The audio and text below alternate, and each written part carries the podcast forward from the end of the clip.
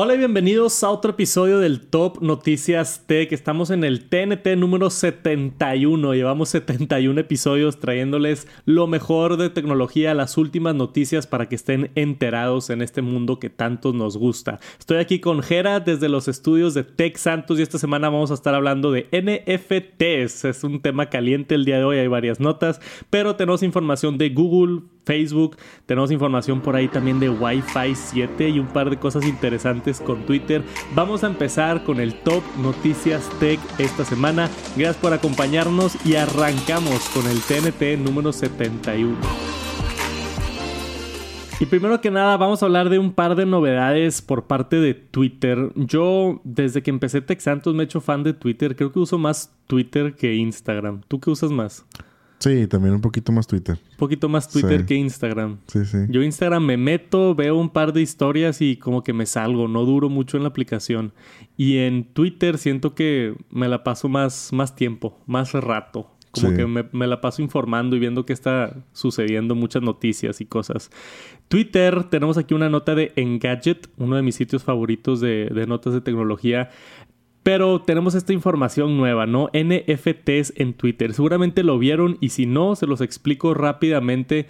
Twitter fue probablemente la primera red social en adoptar NFTs, estos famosos non-fungible tokens que se han hecho muy famosos en el, en el mundo de cripto, donde básicamente ahorita se está utilizando para comprar arte, identificar ese arte como tuyo. Yo he hablado de NFTs en el pasado, yo no creo que comprar arte en línea es el propósito de un NFT. Para mí, otorgarle valor a archivos digitales, hacer archivos digitales únicos y darles un dueño, creo que eso tiene mucho valor en, el futuro. Ahorita se está utilizando para arte y mucha especulación y muchas estafas también, tengan cuidado, pero yo creo que va a tener mucho peso en el futuro NFTs. Por ahorita, si es que eres dueño de arte NFT, lo puedes publicar en tu foto de perfil ahora de manera oficial, no simplemente subiendo un JPG, un screenshot de tu NFT, sino ahora se conecta directamente con la plataforma de OpenSea para tú conectar tu cartera de cripto y de esta manera poder señalar que eres el dueño legítimo y único de esa foto de perfil.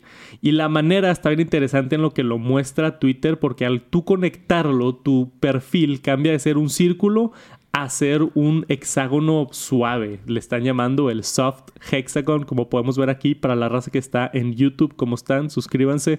Este, podemos ver aquí la, la foto de perfil. Yo les puedo dar el ejemplo porque yo me di la tarea de investigar justamente este tema. Si me meto acá a mi página de Twitter, podemos ver acá mi Adrián Santos, estoy acá, Tex Santos en mi página de Twitter. Mi foto de perfil está hexagonal. ¿Ok? Y esto es bien interesante porque si yo le pico a mi foto de perfil, tenemos acá ver detalles de NFT. Y dice aquí abajo que es del Tech Santos Collection. Y tenemos ahí el símbolo de Ether. Yo le pico aquí en ver detalles y esto te dice todos los detalles del creador, que soy yo, Tech Santos. Yo hice este NFT. Literalmente hice mi propia foto de perfil, un NFT Podemos ver el propietario, que es Tech Santos, soy yo. Y tenemos acá una descripción, la foto de perfil oficial de Tech Santos en redes sociales. Esa descripción la hice cuando hice el mint del NFT, cuando metí el NFT al, a la cadena de, al blockchain, ¿no? Sí. Y tenemos acá detalles del NFT, ¿no? Te da la dirección del contacto, la cadena de bloques donde está, el blockchain donde está, que es Ethereum, el ID del token, el estándar del token y aparte te da algo de información del NFT, ¿no? Entonces tienes mucha información de dónde viene, quién lo creó, dónde está el rastreo, o sea, todo acá del, NFT y esto es igual para cualquier otro otra persona que veas en Twitter con este tipo de, de, foto de perfil que tenemos de esta manera. Y la cambias de esta manera. Si yo me vengo acá a editar perfil, yo me puedo meter acá a esto y en vez de subir una foto tenemos elegir NFT. Entonces de esta manera se conecta con mi wallet y ahorita yo tengo dos NFTs. Tengo este de Metrapreneurs que hice el mint antes de que salgan públicos, los Metapreneurs.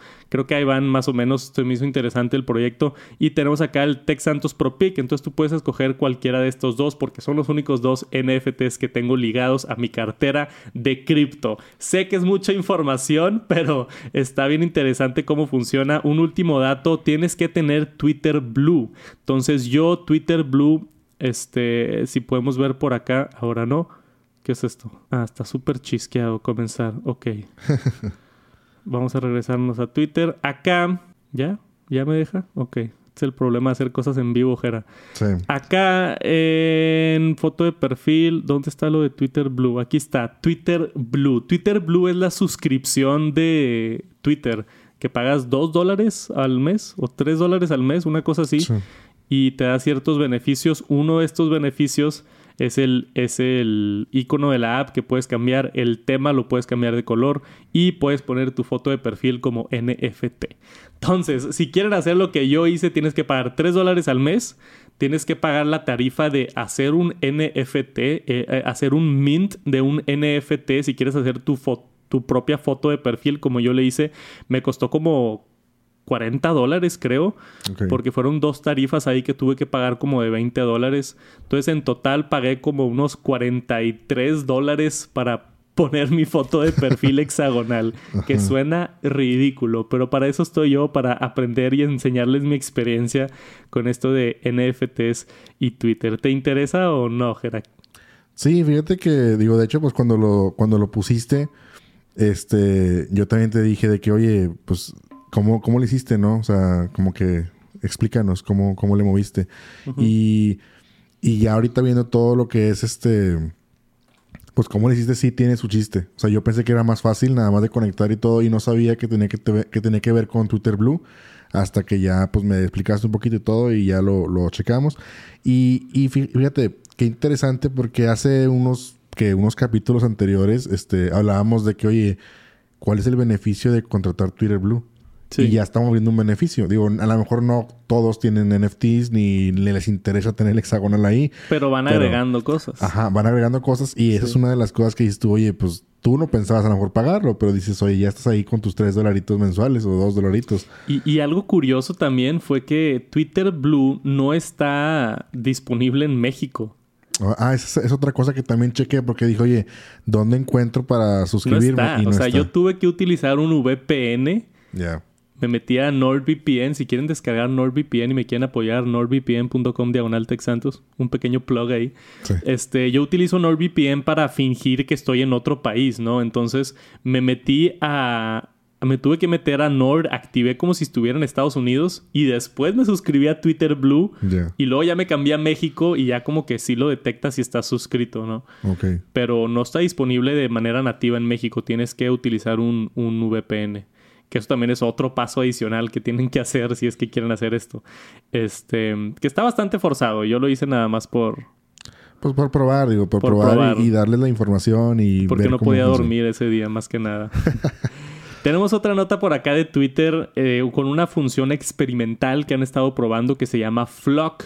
Esto es para tú mandarle tweets a tu gente más o menos o casi exactamente igual a cómo funciona Close Friends en Instagram, donde tú pones a tus amigos cercanos y puedes mandar tweets solamente a tu flock, así le están llamando, a tu, ¿cómo se dice flock en español? Es como una, un grupo de pájaros. Pues será que como manada. Manada de pájaros. Pues sí. Le mandas un tweet a tu manada, ¿no? Entonces la manera en la que funciona esto, podemos ver aquí este, cómo funciona. Tú agregas a tu gente y compartes contenido privado y se va este, haciendo el update de esta timeline que es exclusiva de tus amigos cercanos, donde vas a ver sus tweets si es que ellos también te tienen en sus amigos cercanos. Exactamente cómo funciona lo de Instagram. A mí se me hace eh, interesante, es padre tener este tipo de funciones. Yo no creo que la utilice.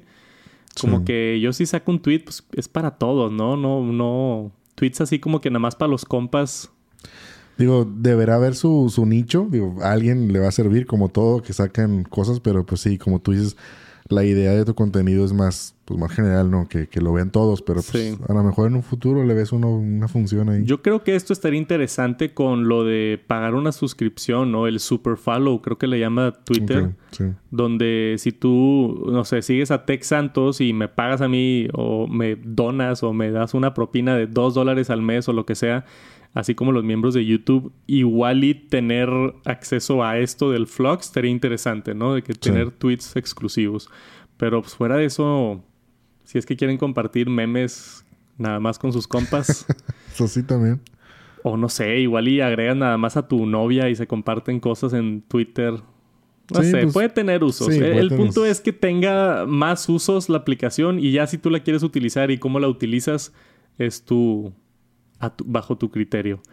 Pero es un par de las cosas nuevas que tenemos de Twitter, NFTs en la foto de perfil y esta nueva función de Flock.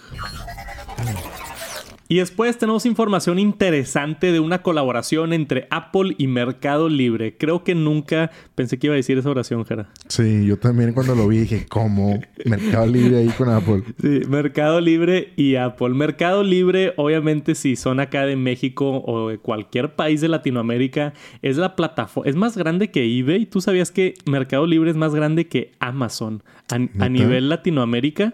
No nada más México, a nivel Latinoamérica, en, todos los países, se vende más producto a través de Mercado Libre que Amazon.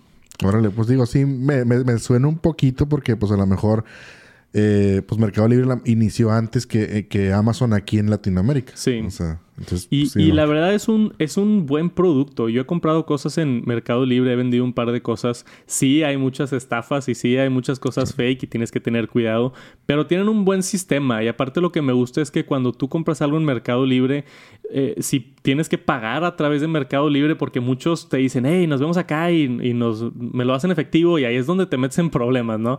Si tú pagas a través de Mercado Libre, el dinero se queda en la plataforma hasta que tú recibes el producto verificas que te llegue bien y luego le liberas el dinero al, vendedor, ¿no?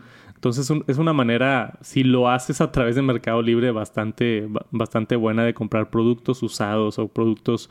Es el eBay mexicano, básicamente.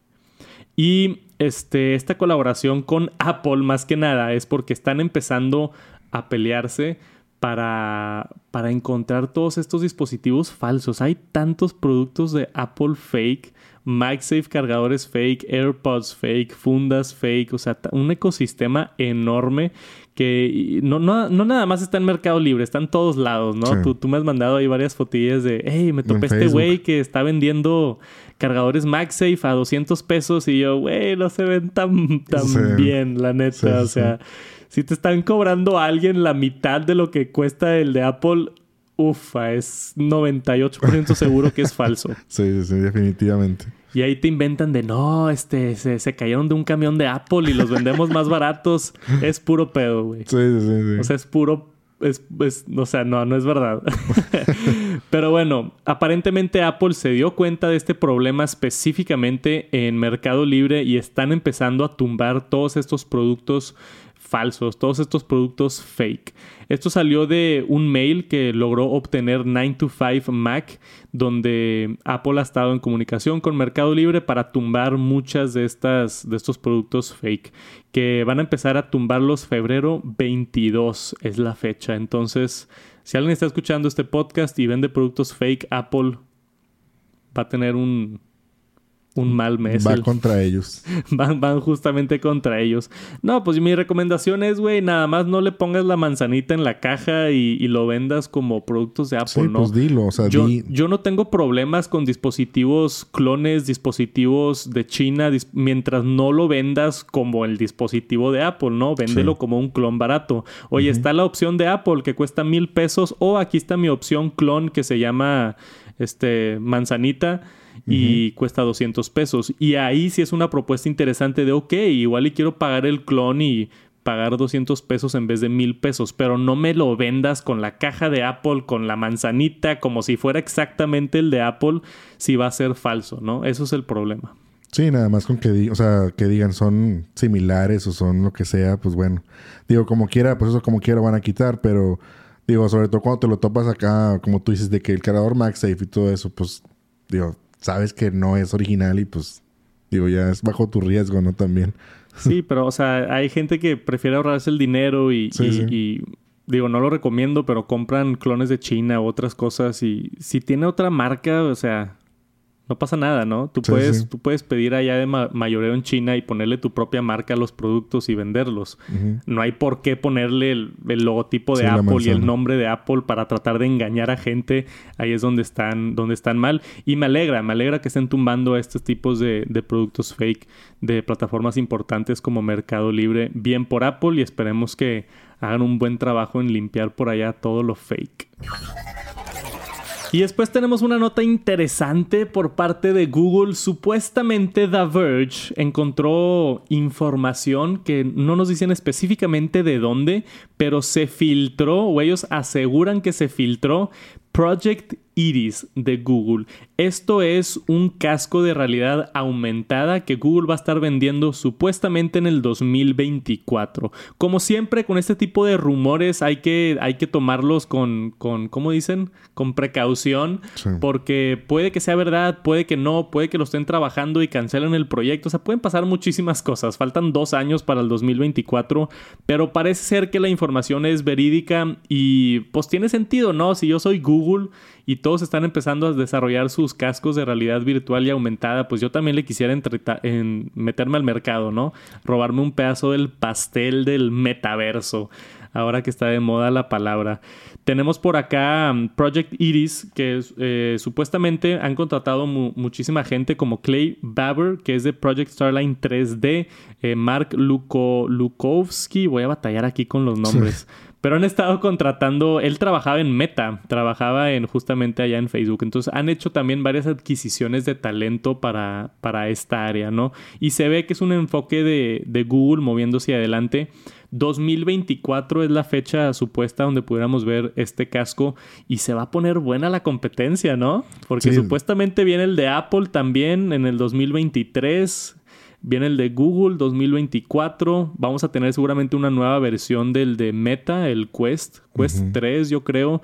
Por ahí también sigue Vivo, sigue HTC, siguen muchas empresas haciendo estos cascos de realidad virtual y realidad aumentada. Va a estar buena la competencia, Gerard. Sí, inclusive hasta siento yo que un poco tarde, ¿no? No se te hace. O sea, como que, oye, pues si ya todos tienen rumores y todo de que ya están cerca y pues inclusive Facebook con los óculos y todo eso que ya están ahorita, nada más es mejorarlo pues ya van un poquito tarde, ¿no? sí, sí, sí van un poquito tarde. O sea, yo pensé que Apple iba tarde y supuestamente el de Apple sale 2023. Este... Hay rumores ligeros que supuestamente viene a finales del 2022. Yo creo que va a ser 2023. Pero todavía 2024 Google pues sí es un... Sí es un ratito más, ¿no? Sí, sí, no. Yo todavía le falta, pero pues bueno. Esperemos que, que vaya con pues sí, que, que el mínimo salgan con calidad y con su... Sí.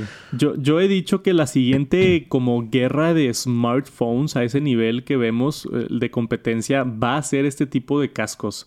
Va a empezar, yo creo que el siguiente año, donde van a empezar a competir. O sea, va a ser. Yo voy, seguramente yo voy a hacer esos videos, ¿no? De, de Apple VR contra Google VR. ¿Cuál es mejor? Y este casco tiene 8K, y este casco tiene 4K, y este casco tiene sensores. O sea, va a empezar una época bien emocionante para mí como reviewer de tecnología, porque yo creo que vamos a ver una guerra de todas las empresas compitiendo por hacer el mejor producto, similar a la guerra que hemos visto los últimos 15 años con teléfonos inteligentes y van a ir mejorando cada año más y más y funciones nuevas. Y los primeros años son los más emocionantes, güey. O sea, los primeros cuatro años, si te pones a pensar de regreso al iPhone, o sea, de un iPhone al otro agregaron Touch ID y la gente perdió cabeza, ¿no? De cómo puede ser una huella digital en un teléfono, ¿no? Y de un iPhone para otro agregaron Siri y, y de igual del lado de Google muchas innovaciones.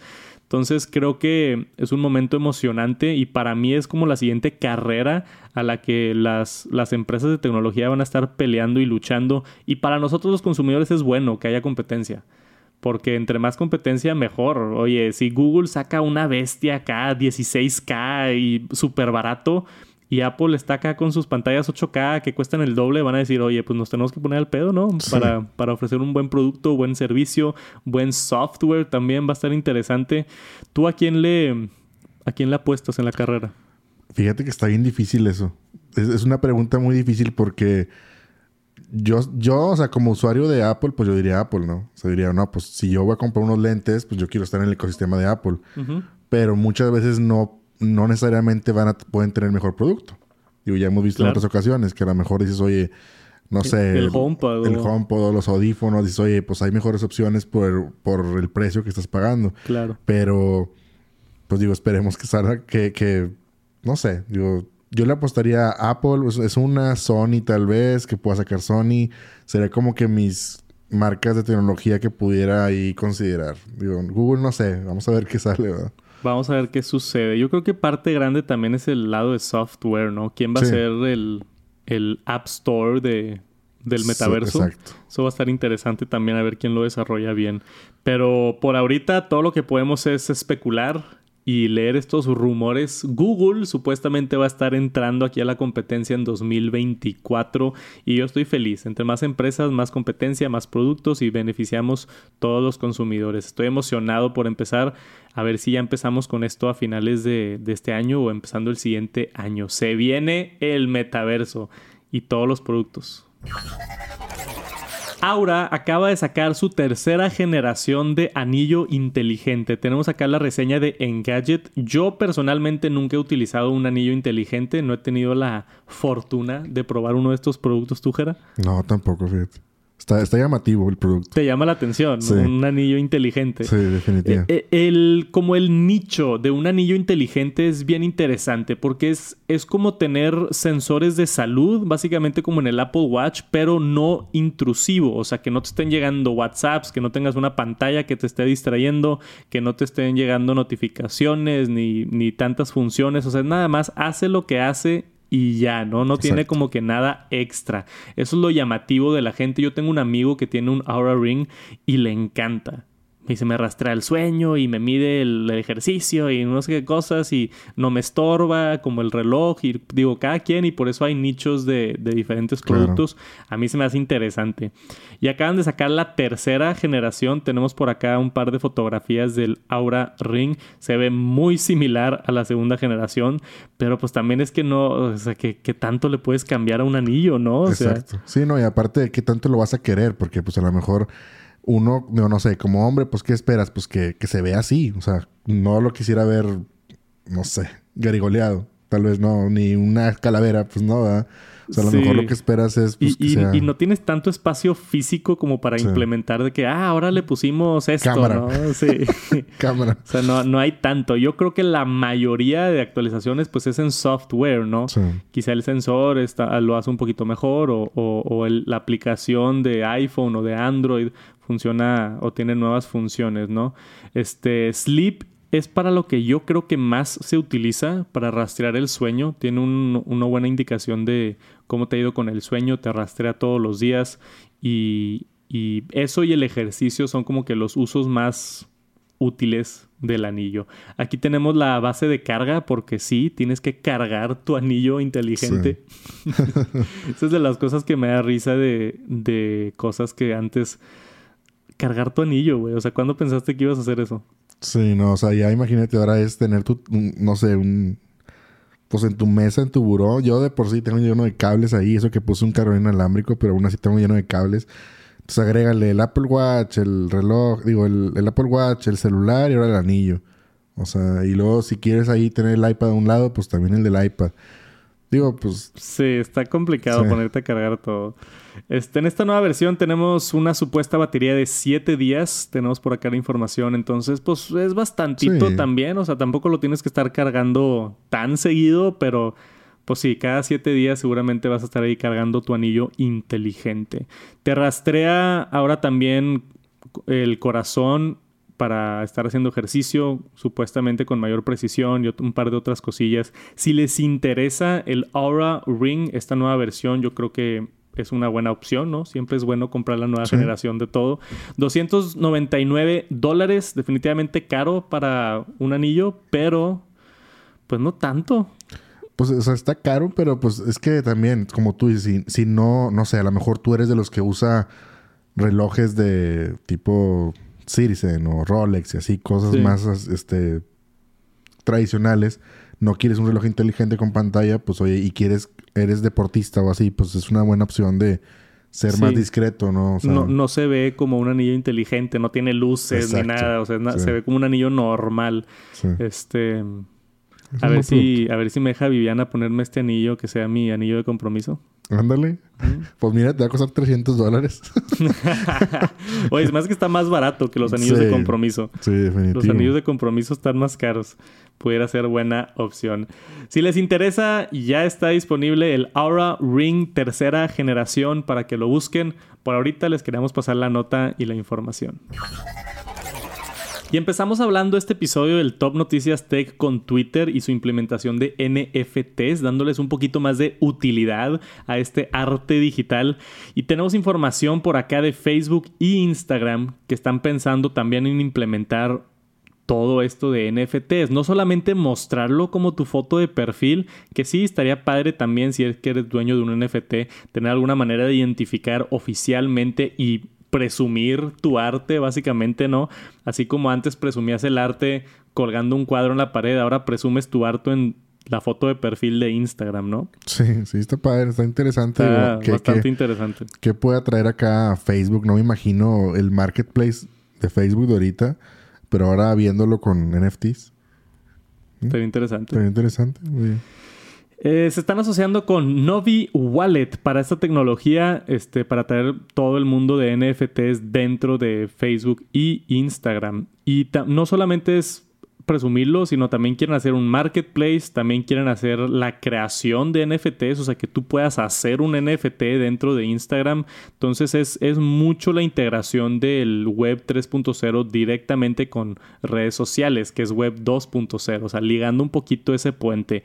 Y seguramente si Meta lleva esto al metaverso y, a, a Facebook e Instagram, pues tiene que tomar un rol bastante grande los NFTs en mi opinión. O sea, vienen, sí o sí, aunque no les guste a los haters del NFT, vienen, ya están aquí y están para quedarse. La otra noticia, para darles algo de razón a los haters de NFTs. Una noticia negativa. Es que OpenSea, que es la plataforma más grande para la venta y compra de NFTs, tuvo un bug que dejó a varias personas poder comprar estos apes que son de los más famosos, ¿no? Los, ¿Cómo se llaman? Pues los, son los... Este los board apes. Ajá.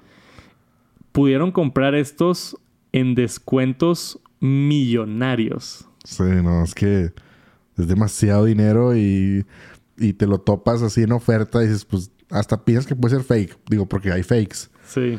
Pero no manches, o sea, tener la suerte ahí que te topaste uno. O sea, por un bug alguien perdió su chango de un millón de dólares y lo vendió a, a 100 dólares, hace cuenta. Sí, sí, pues perdieron Qué dolor, güey. Qué dolor. Sí. O sea, por un error de la plataforma. ¿Qué, qué, qué sucede ahí? O sea, ¿quién se hace responsable? Ajá, ¿quién se hace responsable? Sí, porque no fue error de dedo como... creo que en una... Un TNT pasado tuvimos una nota similar, ¿no? Que había, habido un error de dedo y le pusieron un cero de más, digamos, o de menos. Sí, pero eso fue el usuario. El usuario. Ahí, pues bueno, pues es tu culpa. pero acá es la plataforma, o sea, perdiste dinero. Sí, yo no sé qué suceda con esto. Yo no sé si se haga responsable la plataforma que lo vendió o si se sorden o si tengamos una demanda o no, qué va a pasar, pero el hecho de que gente haya perdido su inversión de esa manera, ha de haber gente muy enojada. Sí, definitivamente. Muy, muy enojada. Este, mucha suerte si es que alguien es de esas personas que acaba de perder a su changuito millonario. este, les deseo toda la suerte y esperamos se solucione todo este problema. Y si han estado en el internet las últimas semanas, seguramente han visto este juego popular que se ha hecho súper viral. Yo lo he jugado también, se llama Wordle. Wordle es, juegas en internet y hay un nuevo reto al día, hay un nuevo challenge al día donde tú tienes que descubrir una palabra. Y lo más interesante es que yo lo he visto en todos lados, güey. O sea, en todos lados está esto, se ha hecho súper popular el juego. Hay una versión en español también. Simplemente si googleas Wordle, entras ahí a la aplicación es en la página web, no hay una aplicación. Tuvimos una, una, historia interesante la semana pasada. Alguien hizo una aplicación en el iPhone y la empezó a vender a 30 dólares. Órale. Y se metió una lana impresionante. Y luego tumbaron la aplicación porque era una copia de, de este chavo que lo hizo. O sea, el chavo que lo hizo tiene un nombre parecido a, a Wordle. No me acuerdo exactamente cómo se llamaba. No sé si venga aquí en la nota.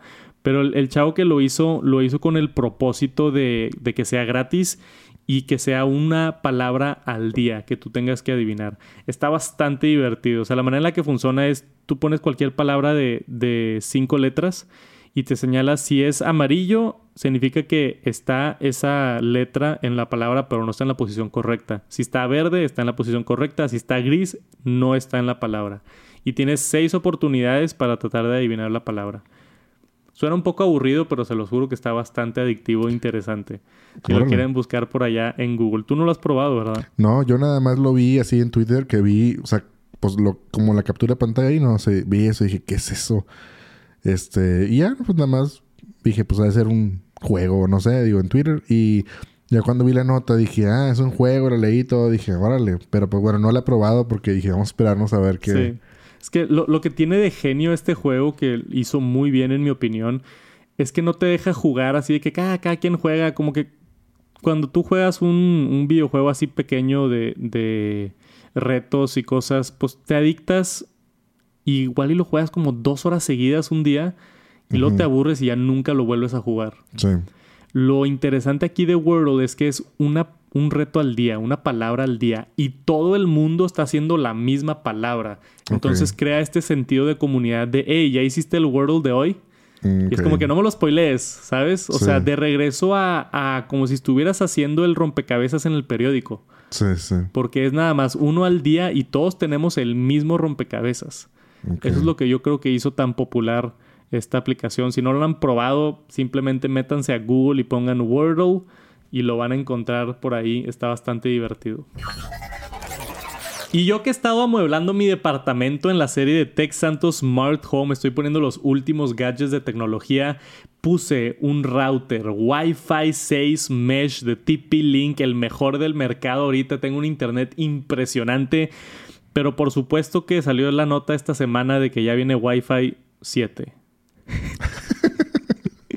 Tómala. O sea, todavía yo, que a esto me dedico, de estar en la vanguardia de la tecnología, ¿no? Me siento medio traicionado con este anuncio de Wi-Fi 7. Imagínate los millones de usuarios. Sí, o la gente que sigue en Wi-Fi 5, que es lo más común ahorita. Muy poca gente tiene Wi-Fi 6 en realidad. Wi-Fi 7 ya se anunció, ya se hicieron demos y están llegando las velocidades impresionantes.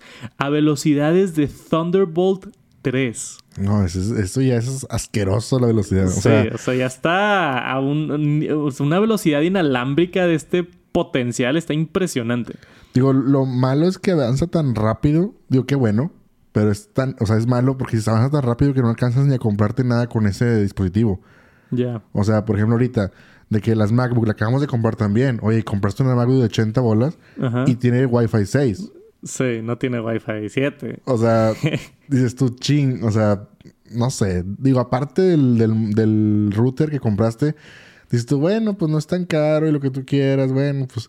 Pero, pero ningún dispositivo va a tenerlo, es el problema. Ningún dispositivo. Y luego, aparte, o sea, si apenas te quieres echar ahí la, no sé juntar el marranito para agarrarte dispositivos Wi-Fi 6, pues bueno, pues ya espérate mejor porque va a salir el 7. Digo. Sí, nunca acabas. Con tecnología nunca acabas. Pero, digo, para ser justos, se acaba de anunciar, sale hasta el 2023. Este dice que mediados de año 2020, o sea, falta como un año y medio para que empiece a salir y luego después de eso para que las empresas de routers lo metan en sus dispositivos y otro, o sea, faltan en realidad como unos dos años, yo diría, año y medio, dos años. Entonces, todavía falta un rato para que disfruten su Wi-Fi 6, no se asusten. Pero sí, o sea, vemos cómo va subiendo y ni siquiera es, o sea, está Wi-Fi 6 y luego está Wi-Fi 6E. Sí sabes eso, ¿no? Sí, sí, sí lo O sea, Wi-Fi 6E es una versión más potente, más veloz que Wi-Fi 6. O sea, y después viene acá Wi-Fi 7. Pero lo interesante para mí acá es velocidades de Thunderbolt 3. Es más o menos, aquí tenemos, ¿cuánto era? Eh, 40... 40 eh, gigabits por segundo. Ahorita Wi-Fi 6 tiene velocidades hasta 9 gigabits por segundo. Y Wi-Fi 5 tiene hasta 3.5 gigabits por segundo. Entonces, ahorita tenemos 9 gigabits por segundo. Wi-Fi 7 lo subiría a 40, o sea, cuatro veces, más de cuatro veces la velocidad y básicamente la velocidad de Thunderbolt. Esto para mí es impresionante, ¿no? Dice por acá que esto sería para transmitir contenido 8K, para todo el tema del metaverso, obviamente, y otras cosas, pero wow, wow. Yo creo que muy apenas, digo, yo ahorita que estoy investigando, quiero hacer, este, cablear ahí mi casa con, con Ethernet y estaba viendo los cables y el cable creo que categoría 8 transmite a 40 gigabits. O sea... que es Cat 8. Cat 8. Entonces, y que yo sepa, no hay otro, o sea, no hay Cat 9. Entonces, imagínate ya estar a la par del cable. Wow. Digo, faltan añitos, como yo tú dices. Tengo, Yo tengo Cat 6. Cat 6. Ni sabía que había Cat 8. Sí, sí, sí. De hecho, yo compré uno chiquito para el PlayStation. Ajá. Pero pues ya quiero hacerlo en toda la casa, pero. Ya. Pero sí. ¿Y tu router sí pasa esas velocidades? No sé. Pero querías el cable más mamón para, para asegurarte de que se esté pasando. De que al menos por el cable no va a haber pedo. Eres un buen techie como yo, sí. Seguramente todos los que nos están escuchando también, güey. Te ponen el cable de 100 pesos y te ponen uno de 120 y te dicen, está más chido este cable y compras el más chido. Sí, no, deja tú, costaba 300 pesos, güey, son dos metros, güey. Ah, la madre, pues sí. Pero bueno, es el mejor cable. Es el, el precio de ser fan de la tecnología, sí. Sí, chapeado en oro, las puntas y todo. Yokis. Yokis porque ah, se me corta el stream, ¿verdad? En el play. Sí, sí, sí. Como quiera se va al internet igual. o sea... Me encanta. Prepárense. Ahí viene Wi-Fi 7 como en un año y medio. Por ahorita yo creo que sí vale la pena brincar a Wi-Fi 6. Por lo mismo que dices de los dispositivos. Desde el iPhone 11 ya los iPhones tienen Wi-Fi. Wi-Fi. Desde el iPhone 11 ya tienen Wi-Fi 6 y las Macs los últimos años ya tienen Wi-Fi 6 también. Dispositivos Android también ya están empezando a implementar Wi-Fi 6. Yo creo que vamos a llegar a un punto donde Wi-Fi 6 va a ser el siguiente estándar por los siguientes 3, 4, 5 años. Sí, va a venir Wi-Fi 7 en un par de años, pero va a ser toda otra transición de los dispositivos y se va a tardar más. Yo por ahorita compraría lo mejor que se puede ahorita, que es Wi-Fi 6 o Wi-Fi 6E. Si es que lo ven, este, aprovechenlo de una vez. Y tenemos información de un reporte nuevo por parte de Media Research que nos dan el, el, cómo está segmentado todo el mundo de plataformas de streaming de música. Apple Music está en segundo lugar, Spotify está en primer lugar. No hay nada de sorpresas ahí. Lo sorprendente es qué tanto ha crecido Spotify, ¿no? Porque gente pensó que Apple Music iba como a alcanzarlo y lentamente se ha ido separando un poquito más Spotify. Tenemos más competencia por lo que ha reducido el, el margen. Creo que antes Spotify estaba en casi 40% y ahorita está en 30% del, del mercado. Entonces definitivamente hay competencia, no es Spotify el único, solamente el 30% utiliza Spotify, no es tanto cuando te pones a pensarlo, ¿no? Sí, sí. El 15% usa Apple Music, 13% Amazon Music, 13% Tencent Music, eso no tengo idea ni qué es. Nunca lo he escuchado. Seguramente es allá de China. Sí. Yo creo, porque hay una empresa que se llama Tencent en China, seguramente es allá del, oriente. YouTube Music, 8%. Yo sí conozco gente que tiene YouTube Music. Sí. Este, NetEase, Deezer, Yandex y otros en 10%. ¿Quién sabe qué se hace otros? ¿Qué será? Pues será Tidal. Tidal. está ahí. Que se me, me extrañó no haberlo visto ahí. Sí, fíjate que no está Tidal, sí, cierto. Y e inclusive más que, no sé, me sorprendió no ver ahí antes Tidal que Tencent o que Amazon. Pandora, ¿no? Pandora. Heart Radio o esas cosas no están ahí, seguramente están en, el, en el otro. En el otro, qué raro. no, alcanzaron pastel para salir aquí en la gráfica. Sí. Este, una totalidad de 523.9 millones de suscriptores que están pagando un servicio de música. Es un buen, es un buen. Y como tú dices, me extraña la gráfica. Como que yo hubiera esperado un poquito más cerca Apple Music de Spotify. Sí. O sea, eh, es el doble. Sí, o sea, entiendo por qué la diferencia, porque también Spotify es una plataforma que tiene ya pues los podcasts este, creo que tiene hasta videos, ¿no? De repente, digo, yo dejé de usar y, Spotify. y, Spotify. tiene lo que tiene Netflix, que fue básicamente el primero. El primero, exacto. O sea, mucha gente se suscribió por ser el primero y pues ya te quedas ahí. La, gente no le gusta el cambio, no le gusta cambiarse, ya están ahí, ya entienden la plataforma. Y también es multiplataforma. Apple Music funciona en dispositivos Android, funciona en televisiones, lo han estado adoptando mucho más recientemente, pero te da ese estigma, te da esa imagen de que se llama Apple Music, igual y nada más jalen dispositivos Apple. ¿no? Sí, también. Creo que yo, yo creo que eso también lo limita mucho. Aunque Apple Music yo ya lo tengo en mis teles de Samsung, la aplicación de Apple Music, Sí. escucho Apple Music ahí. Tengo Apple Music en el, eh, no me acuerdo si era el PlayStation o el Xbox. Uno de esos Sí, dos. en el Play también está. Está, este, creo que en los dos, está en el sí. PlayStation y en el Xbox. En mis productos de Alexa, yo que uso Alexa en, en mi casa inteligente, todos los productos de Amazon tienen soporte de Apple Music. O sea, sí está bastante bien este, distribuido Apple Sí. Music. Pero aún así, no, no se le acerca a Spotify. Sigue siendo el rey. Digo, ta- también algún dato muy, muy importante para esa cifra es que Spotify tiene versión gratis. Ah, sí. Entonces, pues tú puedes escuchar anuncios y la tienes. O sea, tienes Spotify. Y ahí está. O sea, y Sí, digo, a lo mejor aquí dice suscriptores, pero pues serán pagados o serán nada más No, creo suscriptores. que son nada más suscriptores. Tienes toda la razón. Entonces ahí, pues, ahí está- seguramente un buen porcentaje son. Sí, a lo mejor un 20% son gratis. Sí, no creo que tanto, pero, pero sí, seguramente un porcentaje ha de ser Sí, gratis. sí. No, mucha gente sí, sí, sí, sí lo paga, o sea, sí paga Spotify. Pero seguramente uno, un porcentaje de eso es gratis. Tienes Sí. toda la razón, Jera. Está interesante. Apple Music contra Spotify, la guerra que nunca se acaba. Y Amazon no está tan atrás ahí, ¿eh? 13%. Le están echando ganas. Sí, sí, sí. Lo que yo creo que está sucediendo con Amazon, ahora que nos ponemos un poquito más técnicos, también es que cuando tú tienes Prime, te incluye como que una sección de Amazon Music. sí. Está raro cómo funciona. O sea, te- cu- cuando tú pagas Prime para los envíos, te incluyen a Amazon Music, pero nada más ciertas canciones. Sí. Y luego, te- porque a veces te dice de que para eso necesitas la Sí. suscripción completa de Amazon Music. Entonces, igual y también está entrando ahí en esa, en esa cifra.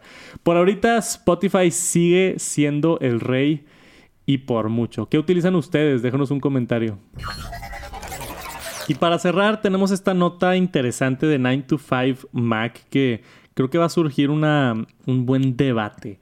Porque es algo en lo que yo no había pensado y, y Jera me mandó esta nota y se me hizo bien interesante. ¿Por qué las aplicaciones de Apple no se pueden actualizar?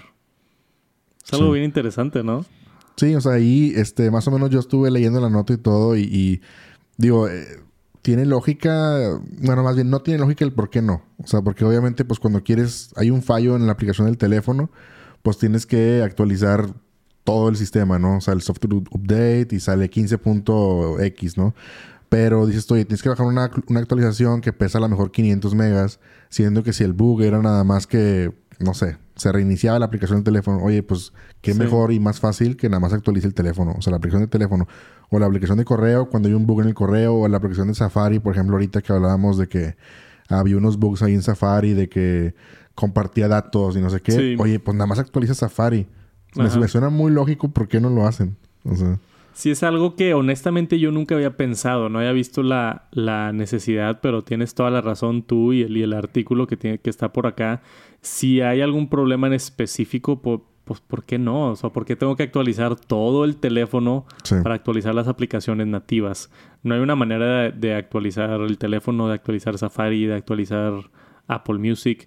Yo tengo entendido que a veces Apple saca actualizaciones a estas aplicaciones como que sobre el aire, sin, sin, sin actualizar como que físicamente el dispositivo, pero es que mucho de eso sucede del lado servidor, o sea, del lado, este, Pues sí que... de- del lado que está en el internet, ¿no? O sea, quizá Apple, sin que tú actualices Apple Music, Apple Music tiene una actualización en sus servidores y pues hacen algo nuevo, salen nuevas imágenes o algo, pero eso no es, está en tu dispositivo.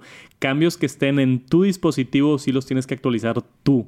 Entonces Sí. ahí es donde se, se complica un poquito la cosa y yo estoy de acuerdo, debería de haber actualizaciones para aplicaciones individuales. Que si no quiero subir de versión o que si mi teléfono ya no me lo permite o no tengo espacio o muchas otras cuestiones que, que entiendo la limitante y entiendo la queja, pero es una pregunta interesante. Me encantaría saber las opiniones de todos. ¿Qué opinan ustedes? ¿Creen que Apple debería de tener actualizaciones solamente de aplicaciones individuales y que no se actualicen con todo el update de iOS?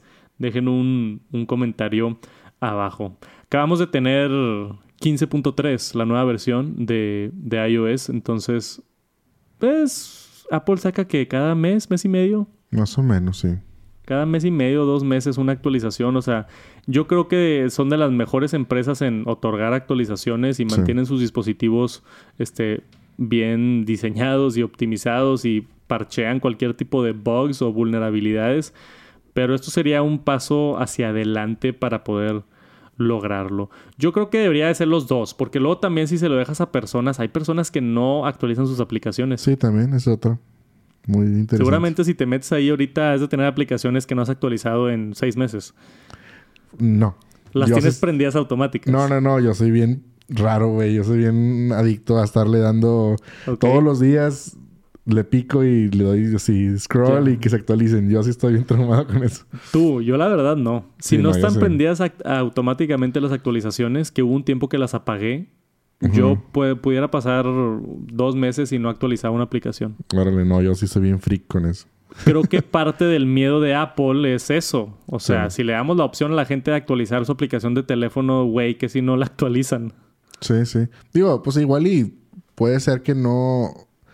O sea, que no te dé opción, que te dé, no sé, tienes 10 días para actualizarla y se actualiza sola. Pero a lo mejor la ventaja puede ser que a lo mejor pesan menos los updates. O sea, que en lugar de que... O que salga un un bug así, nada más en Safari, pues nada más mandas ahí dos megas y pum, se actualiza. O sea que. Sí, o, que se pueden hacer las dos. De, cuando actualices a la nueva versión se va a actualizar sí o sí, pero ya está disponible si la quieres actualizar antes o no. Exacto. Darle más opciones a los, a los consumidores. Pero nos interesa sus opiniones. Dejen aquí un comentario. Y eso es todo por este episodio del Top Noticias Tech. Espero hayan aprendido algo, espero hayan tenido conocimiento nuevo sobre lo que está pasando en el mundo de tecnología. Es la razón por la que hacemos este podcast para informar de manera agradable todo lo que está pasando acá en el mundo que tanto nos gusta de tecnología. Gracias por acompañarnos. Les mandamos un saludo desde el estudio de Tech Santos, yo y Jera. Gracias por venir al TNT 71. Nos vemos la próxima semana con el número 72 y estén listos para su dosis semanal de noticias de tecnología. Peace.